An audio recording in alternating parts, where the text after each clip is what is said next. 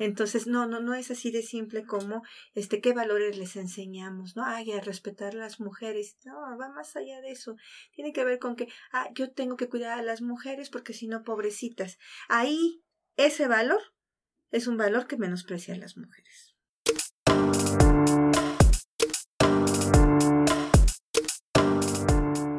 Eh, bueno, pues chicas, eh, este ya es el segundo segmento de lo que teníamos en mente, que era la violencia de género.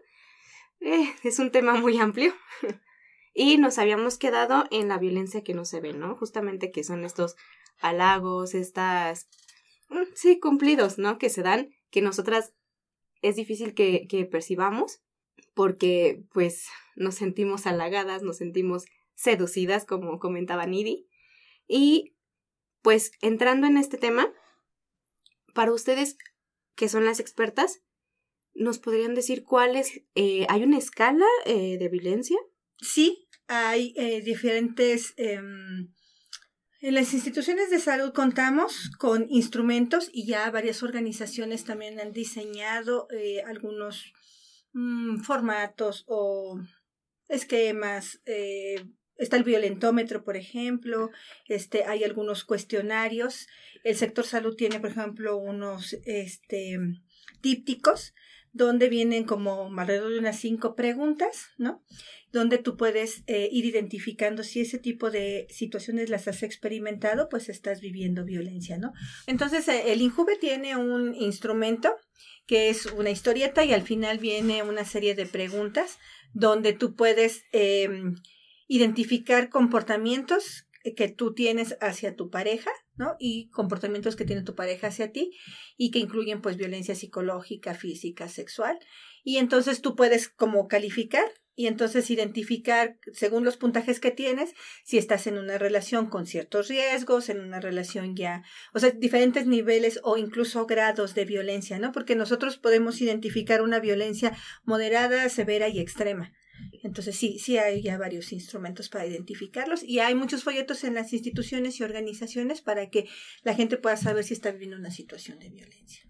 Y de manera muy accesible, estos dípticos eh, lo miden a partir de preguntas muy sencillas, como por ejemplo si tu novio o tu pareja te revisa el teléfono o te critica por tu forma de vestir y entonces a partir de esas preguntas ya se va, eh, te va, te va diciendo qué tipo de violencia es la que estás viviendo y que eso puede agravarse y puedes estar en riesgo. Es eh, algo que distribuye mucho el sector salud, precisamente porque la mayoría de los casos que se atienden ya eh, son por chicas que han sido violadas o que llegan en un estado muy deteriorado físico. Y bueno, en el hospital donde NIDI atiende dan ese servicio también psicológico, porque no solamente es lo físico, sino también lo, emocional que debe de atenderse en, la violencia de género. Perdón, eh, hay, hay, una, hay algunas instituciones, por ejemplo, eh, perdón, organizaciones que trabajan específicamente con hombres que ejercen violencia. Y ellos también tienen algunos manuales donde está como muy dirigido para que los hombres identifiquen en un listado de, de, comportamientos, identificar sus violencias, ¿no? Porque una cosa es que nosotras como mujeres identificamos si estamos viviendo violencia y entonces en este manual aparece como qué tipo de comportamientos pueden considerarse como violentos, ¿no? Para que los hombres identifiquen sus violencias. Qué interesante. Sí, yo no, yo no tenía idea de que había un manual para hombres. No, yo tampoco. Qué interesante. Y supongo que, igual ya hasta sería necia la pregunta, pero supongo que en este violentómetro la, la, el último punto es el, el feminicidio. Así es. Qué interesante. Sí. Y el violentómetro lo puedes encontrar en, en internet. Eh, buscas violentómetro y te va a aparecer. Sí, yo he visto uno en, en el Simvestab eh, estaba yo estudiando en la parte, en el departamento de toxicología, en la entrada hay un violentómetro. Y es así, tal cual como con preguntas y con situaciones. Y viene hasta en colorcitos. Exacto. exacto. de lo amarillo hasta lo rojo, rojo.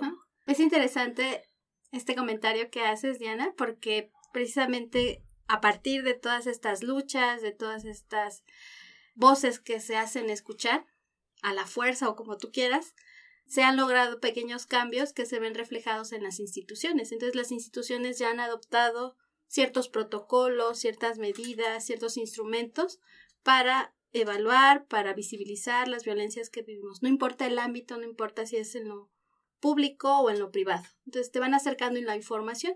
Todavía hace falta mucho, mucho por hacer, pero sí se ven los cambios de que se han dado a partir de las luchas, de todas estas marchas, todas estas protestas, todos estos eh, logros que se han conseguido a partir de las abogadas, eh, las diputadas, las pues las maestras, las investigadoras de todos los ámbitos, antropólogas, psicólogas, sociólogas. Es, algo muy bonito porque es un conjunto de cosas que se han hecho y han dado como resultado que nosotros seamos más conscientes de lo que vivimos en lo cotidiano. Sí, claro. Y bueno, ya nada más como dos cosas. Bueno, la primera esto nos hace regresar un poco a la pregunta que hicimos en el segmento anterior de si todas estos, eh, si todos estos esfuerzos que se han estado haciendo, como la marcha, el Día sin Mujeres, eh, incluso, incluso leyes han, este, han funcionado, pues sí, ahí está la respuesta. Sí, sí ha funcionado. Y em, mencionaban eh, manuales, trípticos, el cuadernillo, bueno, decían que ya era del Injuve, pero ¿en dónde podrían los que nos están escuchando encontrar este tipo de manuales como algún nombre, alguna página de internet, algún nombre de alguna asociación o... Eh, bueno, el manual que les comentaba, que tiene como un listado donde pues los hombres pueden identificando si sus comportamientos son violentos, es Gendes. Gendes ha sido una asociación que ha estado eh, trabajando mucho para eh, la reeducación de, de hombres, ¿no? Eh, de hecho, uno de sus lemas es hombres trabajándose.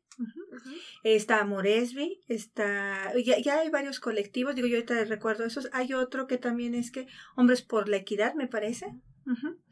Eh, pero sí, igual y a lo mejor como buscar eh, en internet masculinidades, colectivos de hombres y seguramente pues saldrán algunos. Ya en el país hay muchos, en, América Latina también ya hay muchos colectivos de hombres que incluso eh, han trabajado en conjunto, por ejemplo, con Gendes, que es una referencia entre otros colectivos, para este, trabajar en otros países este, modelos de reeducación. Ah, y, los, y el sector salud también tiene este, grupos de reeducación para hombres de forma gratuita en hospitales o en centros de salud. ¿no? Y sería pues acercarse a esos lugares para que los hombres pudieran conocer este que eh, dónde se imparten estos estos talleres o grupos Ok, es Gendes, G-E-N-D-E-S, Gendes. Y lo buscas así tal cual, este, y en internet hay muchos videos, tienen muchos materiales y tienen su página. Ok, perfecto, muchas gracias. La siguiente pregunta que nos preocupa y es eh, preocupación tanto de hombres como mujeres y es regresando al tema del porno. Como hombre o como mujer tengo que, bueno, debo sentirme mal por ver porno. ¿Qué creen ustedes que debemos de dejar de consumir? siento pues yo creo que eh, nuevamente el punto es em, qué tipo de porno, ¿no? ¿Qué tipo de pornografía? En la sección anterior comentábamos, ¿no? Que hay algunas otras propuestas y de mujeres que han generado pornografía con una visión este desde lo femenino, desde no cosificar a las mujeres, ¿no? Cuando consumimos eh, este tipo de pornografía donde se cosifica a las mujeres, eh, también es como acostumbrarnos a experimentar y a vivir la sexualidad de una forma, ¿no? Porque pensamos que entonces a las mujeres las vamos a, yo como hombre, eh, entonces ella me tiene que hacer sexo oral, ¿no? O entonces yo la voy a penetrar cuando yo quiera, o entonces yo la voy a poner en las posiciones que yo quiera, porque pues es como está al servicio para proporcionarme placer, ¿no? Y entonces nuevamente se reduce esta forma de vivir la sexualidad solamente para el disfrute de los hombres, ¿no? Porque así está creada ese tipo de pornografía.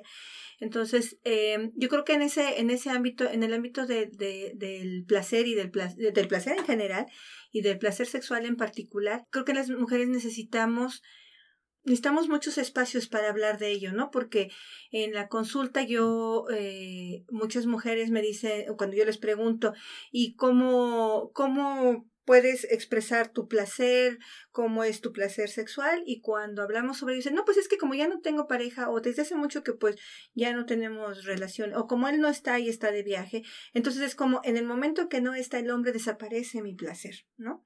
Entonces, desde ahí ya es una forma de violencia. Nosotras muchas veces no visualizamos que el placer es nuestro y que podemos disfrutar con o sin una pareja o múltiples parejas, pero se acota a tengo novio, tengo esposo, si no tengo pareja, si no tengo esposo, si no tengo novio, no tengo placer. Entonces, bueno, desde ahí ya es como poder transformar eso. Y ahora todavía si yo no tengo placer, yo no tengo un placer sexual, pues mucho menos me planteo la idea de que pues hay una pornografía o algo que yo puedo disfrutar como mujer, donde pues yo también puedo tener una serie de fantasías y que las puedo poner en juego para mi disfrute, ¿no? Y entonces muchas mujeres, claro, ven la pornografía como algo sucio, como algo indebido, y muchas, las que sí llegamos a ver la pornografía, cuando la vemos decimos, pues es que nada más me plantean donde yo tengo que servir de objeto o de placer de otro, ¿no? ¿Y qué más hay? Entonces, por eso yo creo que ya hay muchas mujeres que también plantean, pues vamos a plantear nuestras fantasías, nuestra forma de vivir el placer, ¿no? Entonces, pues creo que ahí tenemos muchas cosas que hacer las mujeres para seguirnos apoderando de ese placer. Es, es bien interesante lo que comenta sobre, sobre el placer de, de nosotras como mujeres, ¿no? Porque puedo asegurar incluso que hay mujeres que sienten excitación por ese tipo de pornografía sin estar conscientes de que es una pornografía dirigida a hombres para servicio de los hombres y que incluso nosotras mismas podríamos decir, pero pues, pues si eso me excita, entonces está mal. O, o, cómo te, o sea, sí, como pensar, ¿cómo va a ser el ver otro tipo de pornografía si no me llama? ¿No? bueno, comentaba también hace un momento que el pensar en, que no hacemos conciencia nosotras como mujeres de nuestro placer, de eh, si hay, si, si tienes orgasmos o no. Eh, una chica que hizo un video en donde ella dice que a sus 30 años se había, había hecho conciencia que no había tenido un orgasmo. Y empiezas a escuchar eh, lo que ella dice y lo que ella comparte y muchas cosas también es, hmm. y empieza a preguntar como a las demás mujeres y es como, hmm, creo que realmente no hacemos conciencia. Bueno, esta, esta idea del placer como algo pecaminoso es algo que se nos ha enseñado desde la religión y también desde pues nuestra crianza, bueno, que permea la religión en la crianza. Entonces, eh, tocarnos, descubrir qué nos gusta, qué no nos gusta, qué nos excita, y desde el simple cabello es fabuloso. Estos ejercicios de autosensibilización que se dan en algunos círculos ¿no? para experimentar orgasmos sin penetración. Eso es fabuloso. Entonces, el, sentir tu cabello, sentir tus pestañas, sentir tus, tus vellos, tus vellos del cuerpo, tu piel, o sea, y describirlo, eh, tocar, apretar, todo eso genera ya otra, otra sensación, otra vivencia. Entonces es descubrirte poco a poco como mujer y eso se lo puedes expresar a, a quien tú quieras, a tus parejas o disfrutarlo por ti mismo. Entonces es un descubrimiento prácticamente. También el uso de juguetes sexuales es otra experiencia porque pues es como ir al súper y decir, ay, este color me gusta, este, esta marca, este modelo, este modelo, este pantalón me queda. Entonces es todo un lenguaje alrededor de cosas que se nos han prohibido por ser mujeres, porque si no somos pecadoras o, o somos sucias, este tipo de ideas que están desde el patriarcado.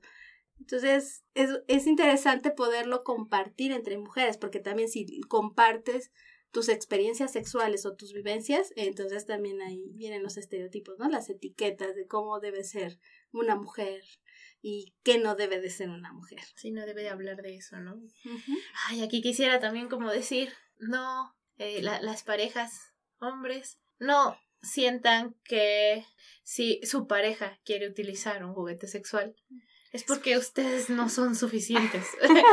eh, tal vez va a sonar eh, como un poco fuerte, pero no me importa, es el, es el espacio. no siempre son el centro de atención. O sea, no, no eres tú. no es que tú no me seas suficiente, no es que, o sea, no. El centro de atención es ella, ella quiere un juguete sexual, a ella le gusta, ella lo disfruta. Entonces, sí, eviten juzgar. Igual entre mujeres, evitemos juzgar a las otras mujeres por disfrutar de su sexualidad. Es como comer un helado. de sabor. Sí, yo creo que diste en el punto central, este, Diana, porque es, eh, sí, tenemos, tendemos mucho a ver el placer como algo que tiene que ser necesariamente con el otro, ¿no? Y el placer es algo personal, algo individual, y que, eh, y que efectivamente no se trata de, de, ese hombre, se trata de mi placer como mujer, ¿no? Y también, eh, nuevamente ahí está esta, esta, este impacto que tiene el patriarcado. Los hombres eh, se masturban y todo el mundo lo sabemos y es como se habla y pues sí, ellos se masturban. Pero cuando es, las mujeres se masturban, no te toques ahí. O sea, esta diferencia en cuanto al descubrir el placer, ¿no? Este, a través del patriarcado, cómo se hace esta distinción de que ellos sí puede ser algo individual, algo personal, o sea, eh, un hombre que se masturbe en el baño o en su recámara, pero una mujer que se masturbe, ¿qué es eso? ¿No? Eso está, está mal. Y entonces, está lo que comentaba Ili, el, el negarnos ese placer, pues es una conquista que tenemos que ir, eh, irnos recuperando. Eh, ah, y bueno, también te que mencionas lo de los juguetes sexuales. Para algunas mujeres, a veces el tener un juguete sexual es como, pues no tuve de otra. O sea, no soy lo suficientemente mujer que ni siquiera puedo tener un hombre y entonces tengo que usar un, un, un juguete, ¿no? Y no se ve como una, como una forma más del disfrute y de experimentar el, el placer con una persona o con un objeto, ¿no? O como decía Ili, desde simplemente tocarnos, ¿no? Y que también además eh, la, la, sexualidad la genitalizamos tanto en hombres como en mujeres, ¿no? Solamente es la penetración y tener orgasmo. Y el placer, pues, todo, es, es una ¿Esto? gama muy amplia. Sí, tenemos terminales nerviosas en todo el cuerpo. la siguiente va muy relacionada, son más bien son varias preguntas, pero es entrar al tema de eh, qué pasa con estas industrias que viven de la mujer como objeto, así más bien era la pregunta, pero han mencionado esta palabra que es cosificar. Entonces, ¿qué pasa con estas industrias que cosifican a la mujer?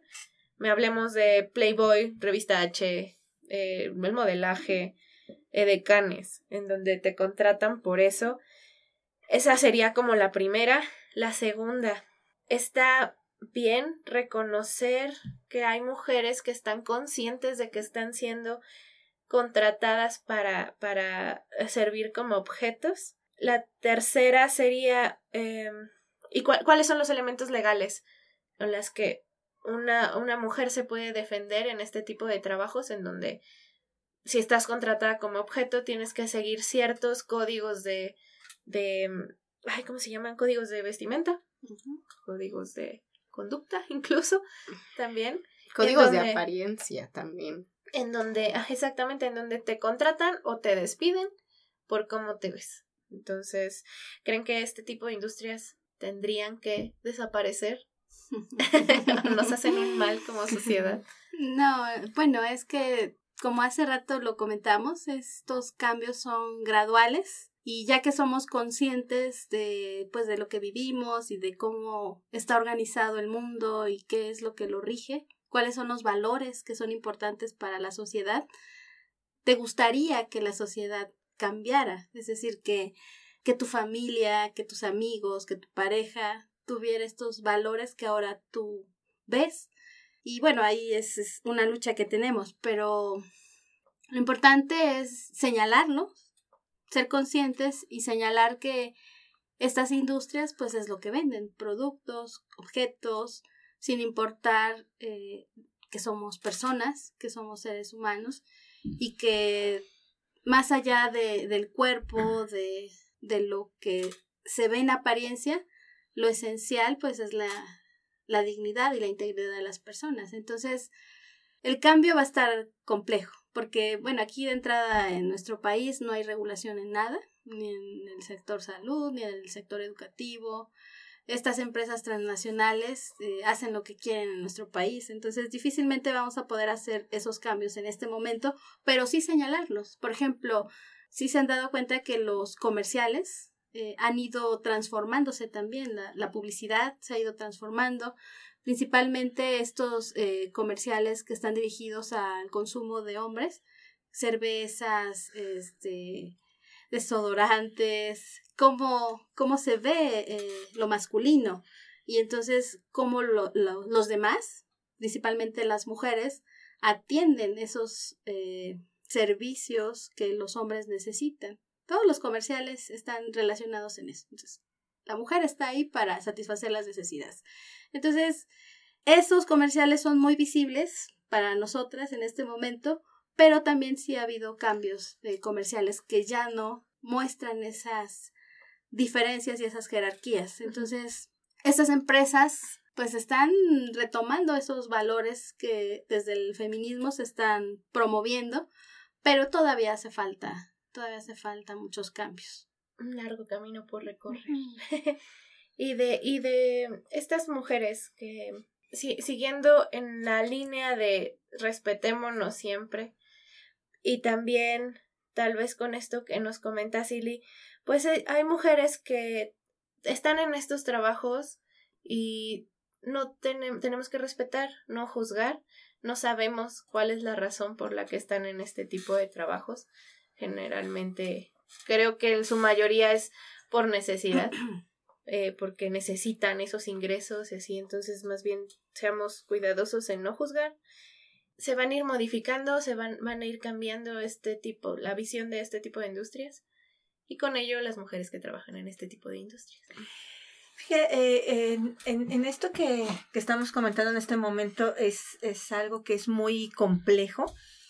Esta construcción que tiene el patriarcado, o sea, que, que engloba la visión que tenemos del mundo, las permea todas las instituciones, la forma en que eh, convivimos en lo cotidiano, la forma en que se hacen las leyes, la forma en que vivimos en general, la forma de consumo.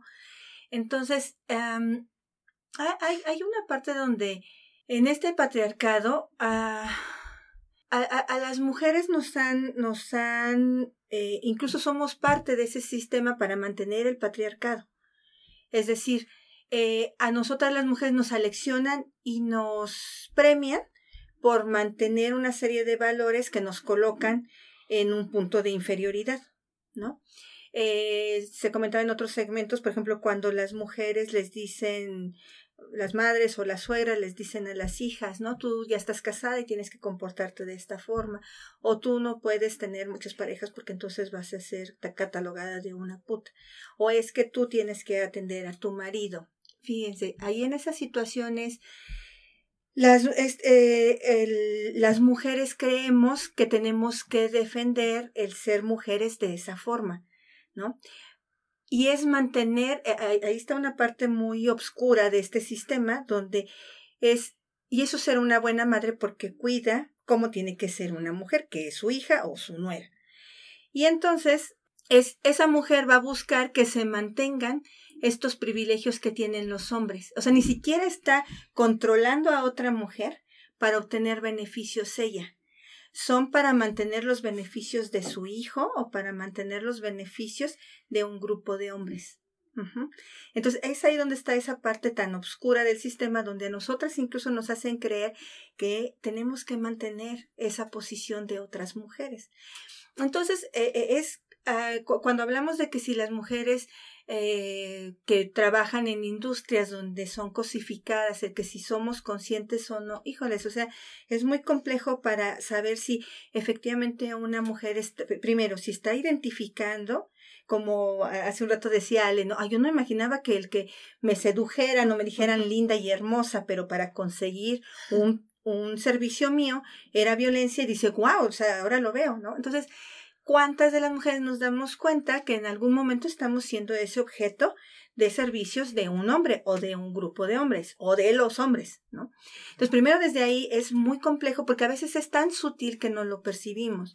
Ese es uno. Quienes a veces saben que, claro, van a ser, estar al servicio de hombres, pues sí, efectivamente muchas mujeres lo hacen porque el sistema nos ha planteado que es una forma de obtener dinero. ¿No? Entonces, pues si esa es la forma de obtener dinero a través de venderme o a través de cosificarme, pero lo necesito y es una forma que me da acceso a ciertos recursos, pues lo hago, ¿no? Ahora, también hay otra, algo que también ha sido muy, muy, este, es muy, mm, es que no encuentro la palabra, es muy eh, terrible, perverso. exacto, muy perverso, donde esta idea de que nosotras nos vamos a ser escuchadas, no somos, eh, ay, tú y tus cosas de mujer, o tú y tus hormonas, o ay, tú qué vas a saber si eres una morra, ¿no? O tú qué vas a hacer que pues ni sales de tu casa y te la pasas cuidando chamacos.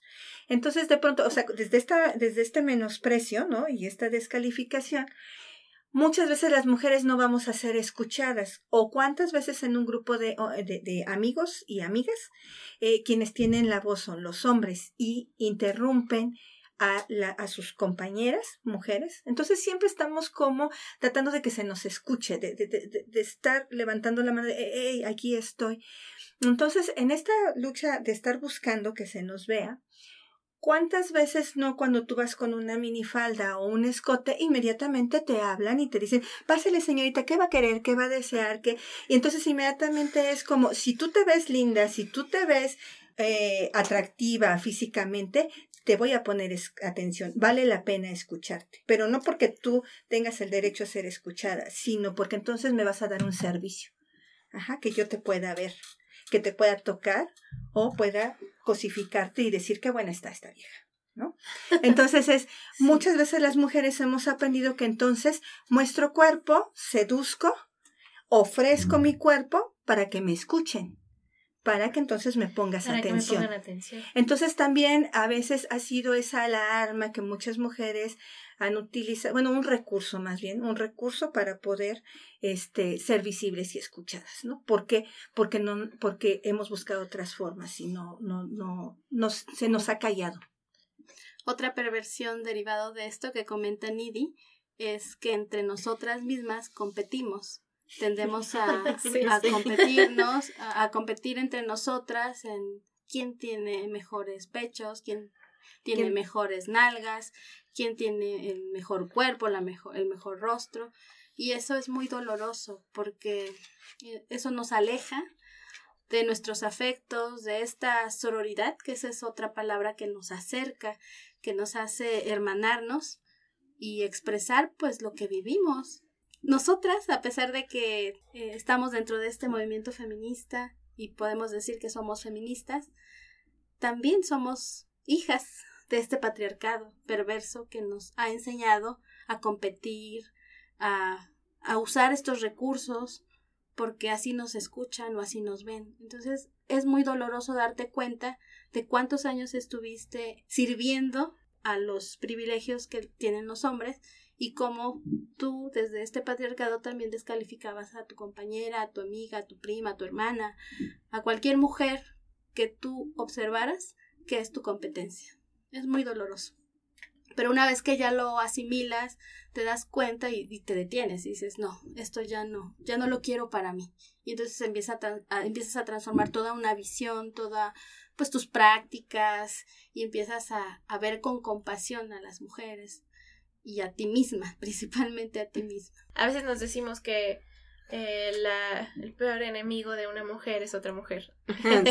Pues nos han hecho creer eso. Nos han hecho creer. Exacto, y nos han educado así, ¿no? Que sí es como, como, ay, pues es que eh, está muy feita, o está no sé qué, o está gorda, o está... Y, y, quitar esas costumbres, esa educación que nos dieron a nosotras mismas, pues sí, también es un esfuerzo seguir como porque somos seres humanos también y también tenemos que respetarnos. Ajá, también otro peor enemigo de una mujer es el espejo, ¿no? También como que sí. Ah, sí. Tantos trastornos alimenticios por eso. y, bueno, pero, de, pero, de, pero, de, no toques ese sol. Ahorita que dijeron, que seguir hablando. ahorita que dijeron lo de, lo de la apariencia, ¿no? De, de que, pues si estás bonita, te voy a prestar. ¿Cómo me aprendió? Que Sí, porque hemos sufrido. Cuando, cuando estés hermosa vas a tener la, vas a ser digna de ser escuchada. Eso es lo que está detrás.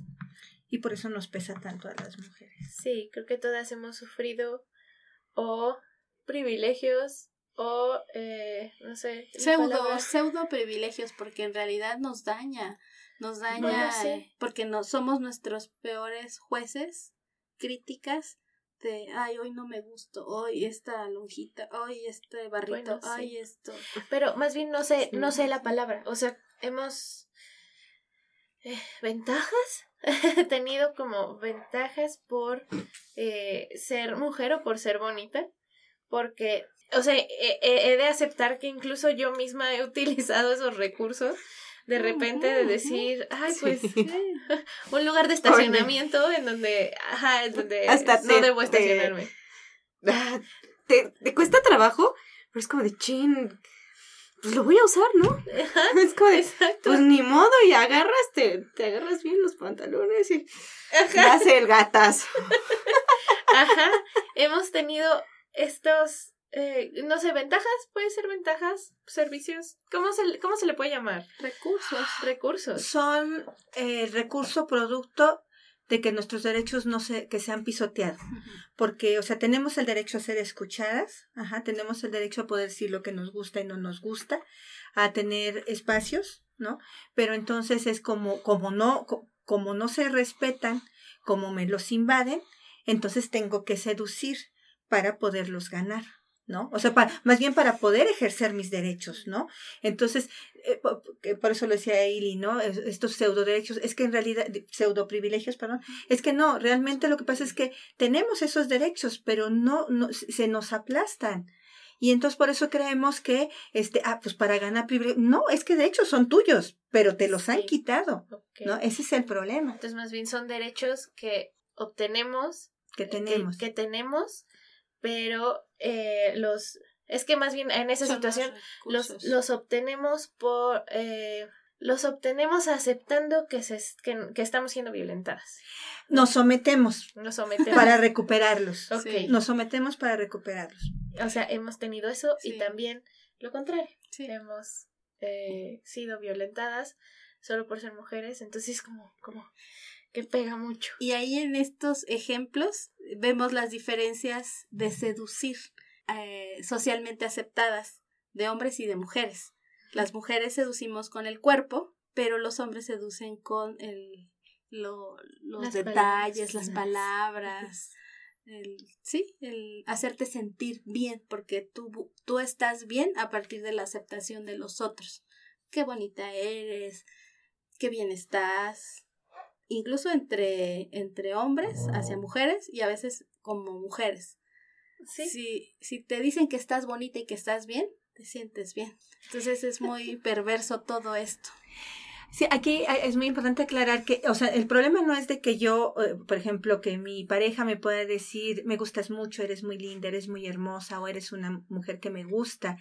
Eh, eh, pa- para no confundir que entonces ya, ya no le puedo decir que es hermosa o que es linda. No, no, no, sino el, el, el contexto es, te lo digo para obtener de ti, para controlarte, para obtener servicios. Ajá, eso para obtener eso es la violencia, ¿no? Porque es, ay, estás bien hermosa, qué linda estás. Oye, prepárame un cafecito, ¿no? O, oye, es que te ves bien buena así y te me antojas mucho, ¿no? Entonces, porque te ves así. Entonces vente y ponte así y entonces es, ya te empiezo a seducir para que tengas eh, relaciones sexuales conmigo cuando yo digo, como yo digo, cuando yo quiero, ¿no? Entonces, eh, eh, la, la cuestión es esa, uso estas palabras para controlar, para obtener servicios. Sí, para no confundir, que, ah, entonces ya no le puedo decir que es hermosa, que la quiero, que me gusta. No, no, no confundamos. Sí, e- eso es bueno porque este más adelante vamos a tener la oportunidad también de escuchar eh, dudas auténticas de, Hombres. de hombres que, que quieren saber del tema.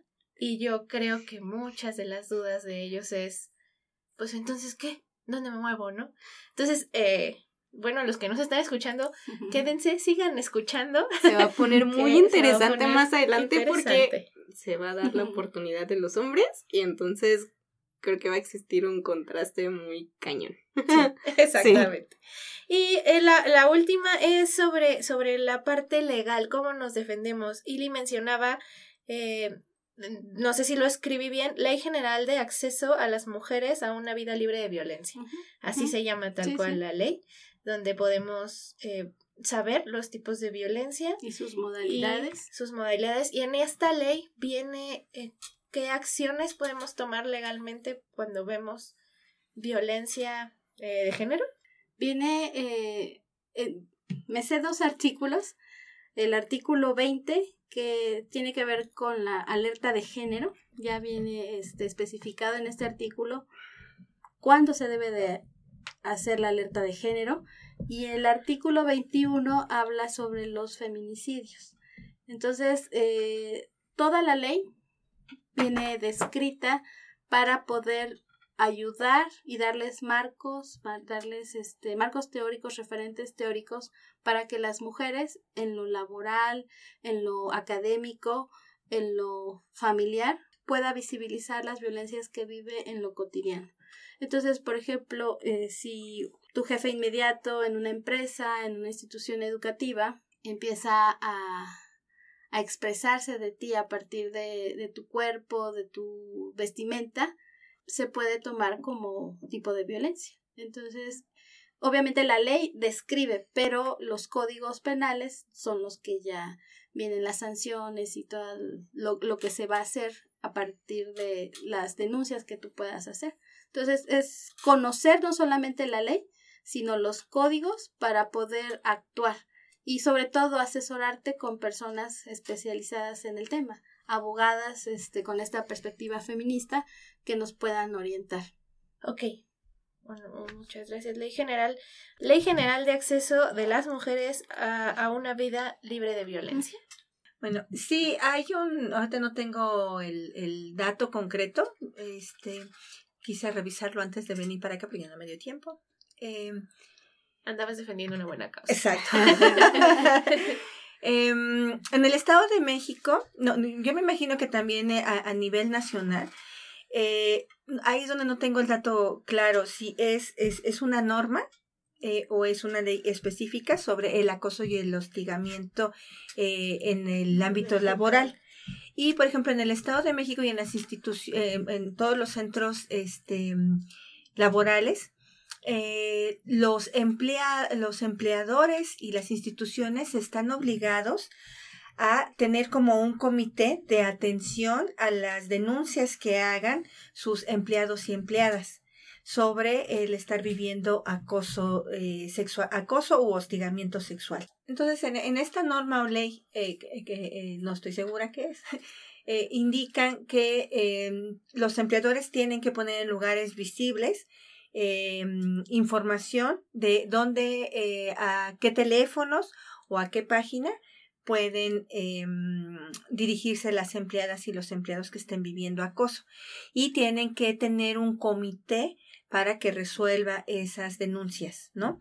Y hay todo un, todo un protocolo de cómo la, eh, los empleados y las empleadas pueden crear estas comisiones y cómo pueden este, hacer estas denuncias y cómo darle seguimiento, ¿no? Está todo dentro del plano de cómo atender estas, este, eh, eh, los casos de acoso y hostigamiento. Sí, lo que falta como que en esta, en ese protocolo es como la parte eh, de cómo las personas que lo vivan, pues buscan, busquen atención eh, psicológica, ¿no? Eh, para poder, eh, pues atender todo el impacto que tiene el vivir acoso y hostigamiento. Pero sí está contemplado, bueno, sí se dice en este protocolo que tienen que, eh, la institución tiene que garantizar todos sus recursos, ¿no? Desde los legales, desde que un comité que lo atienda, hasta pues poder canalizar a la persona para que sea atendida para pues los impactos que, que genera esta violencia. Entonces, no tengo ahorita específicamente el dato, pero sí eh, hay se supone que ya deben de todas las instituciones laborales y del sector salud, al menos de lo que yo conozco, tener estos protocolos de atención. De todas maneras, nosotros aquí apuntamos que es como una norma o una ley que nos Perdón, y aprovechando precisamente hace un rato comentábamos sobre los instrumentos para evaluar este violencia, ¿no? Si la estamos viviendo. Y entonces, eh, por ejemplo, en CAEPSI tenemos, eh, contamos con algunos instrumentos que nos ayudan precisamente a identificar estas formas de violencia. Y en el sector salud se cuenta con este un eh, manual de atención a la violencia. O sea que hay todo, todo un, eh, toda una protocolización para dar atención, ¿no?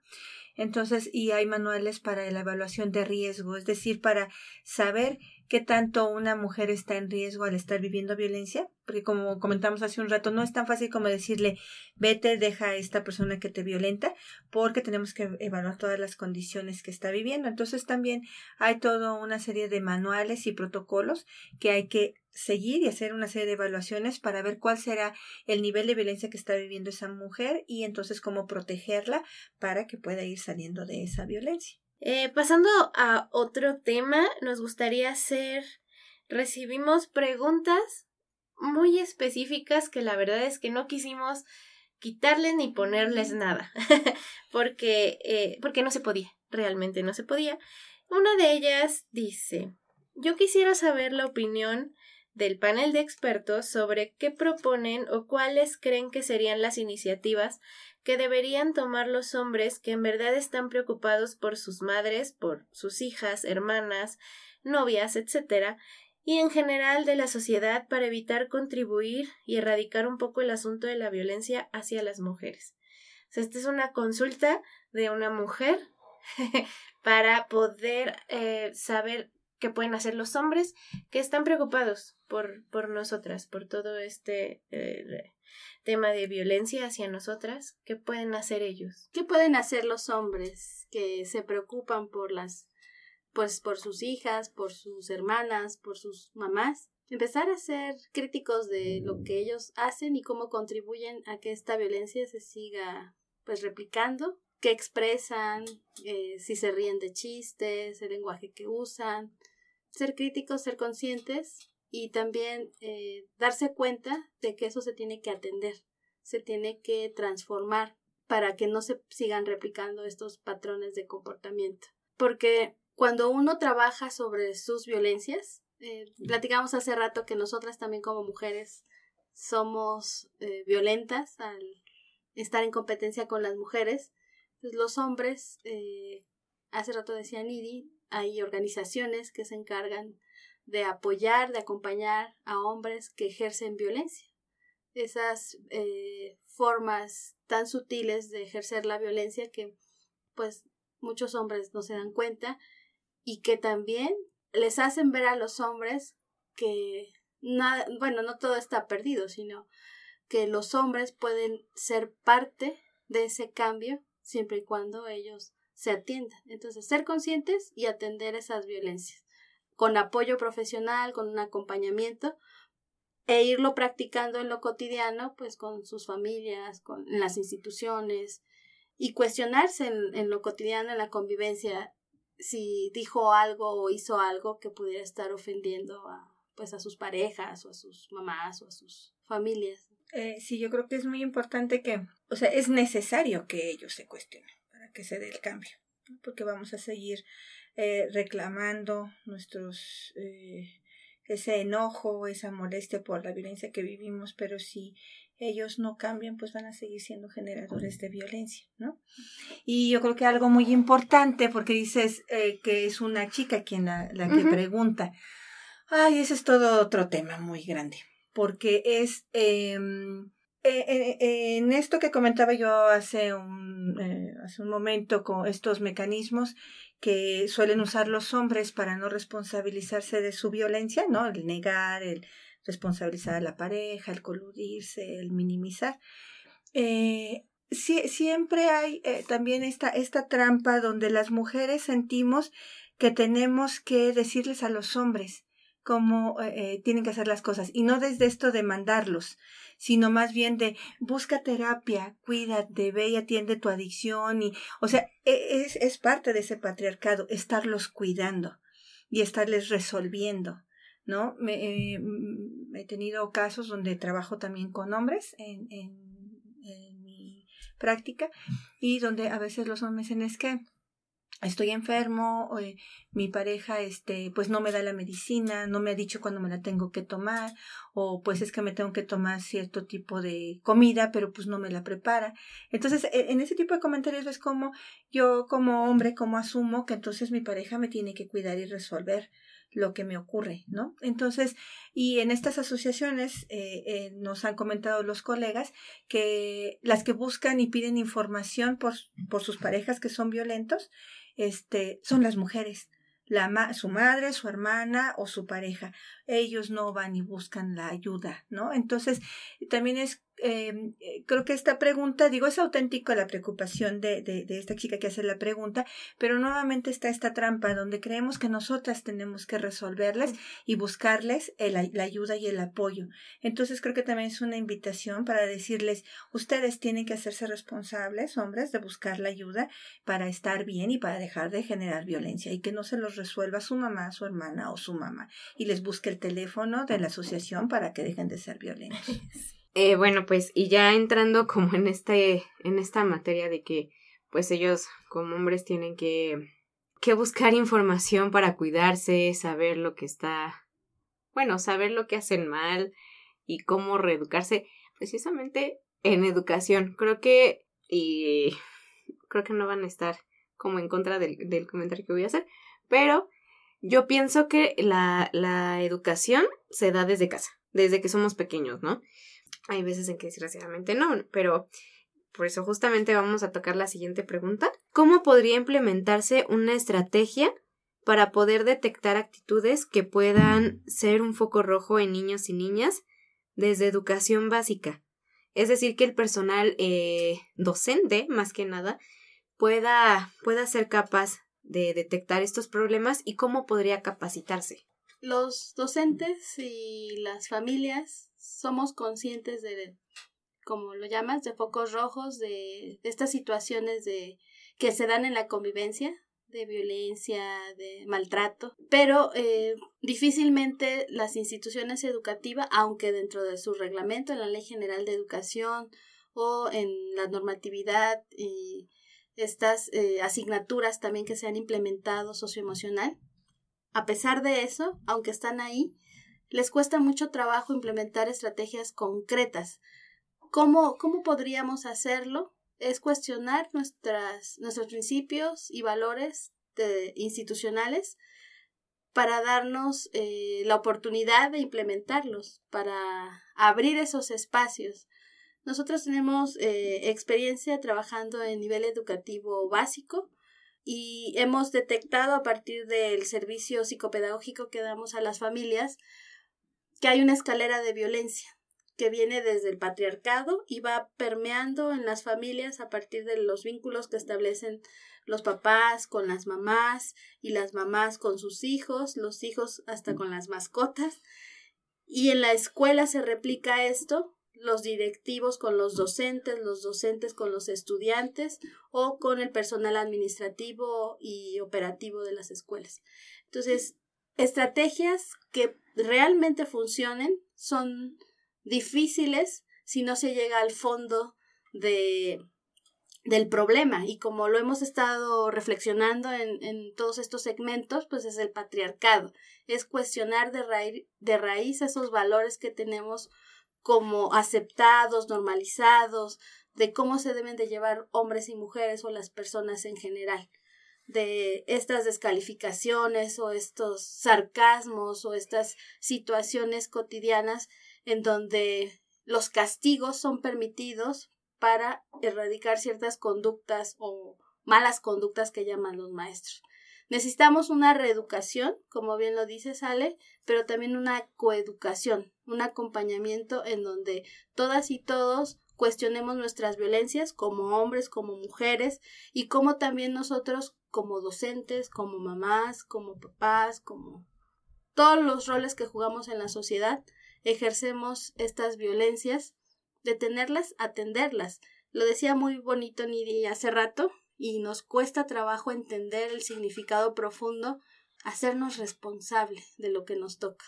Responsabilizarte de, de tu papel, de lo que estás haciendo en lo cotidiano para seguir ejerciendo la violencia. Entonces, mira, en España, por ejemplo, tienen muy claro el nivel básico y hay muchos programas sobre habilidades sociales, sobre solución de conflictos, sobre educación este para educación para la paz. Hay muchas perspectivas, hay, ya hay teorías, eh, ya hay metodologías muy conocidas que también desde la promoción de derechos humanos se, se hablan, solución de conflictos, la no violencia, etcétera, etcétera, etcétera, pero nos, nos sigue, nos seguimos resistiendo a entrarle al tema de, de fondo, a lo profundo de hacernos responsables de nuestras violencias, porque nos implica cambios profundos en los valores, en las prácticas, en nuestras creencias, cuestionarnos pues el papel que cada quien tiene en la sociedad. Bien, y pues justamente con lo de los padres, eh, son dos preguntas a continuación. Una, pues, es generada por una mujer y la otra, sí está eh, muy interesante porque es, es formulada por un hombre, por un padre de familia. Entonces, la primera pregunta sería, ¿qué acciones hacen los padres de manera inconsciente que repercuten en la educación de los niños para cuando son adultos. Y la pregunta formulada por, por el padre de familia es cómo reeducamos a los padres de familia para no provocar niños machistas y evitar otra generación como tal de machista. Qué bonitas preguntas. sí. eh, bueno, con respecto a la, a la pregunta que, que hace esta madre de familia, eh, pues yo creo que como comenta Ili, es también como, como ciudadanos eh, fomentar y crear espacios, por ejemplo, entre padres y madres y en la comunidad escolar para recibir este, esta reeducación, para tener espacios donde se nos hable desde una perspectiva de género. ¿Qué es eso?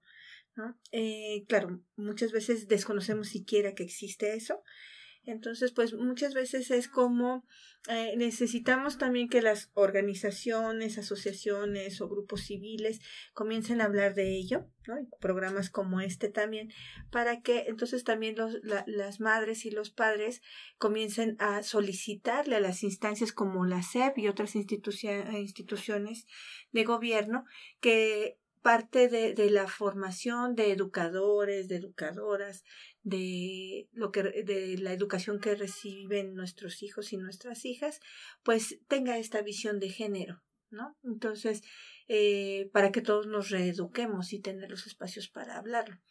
Eh, y es pues la forma de ir. Y que bueno, como, como madres, este, abuelas, tías, pues acercarnos a muchos de los grupos y de las asociaciones que hay.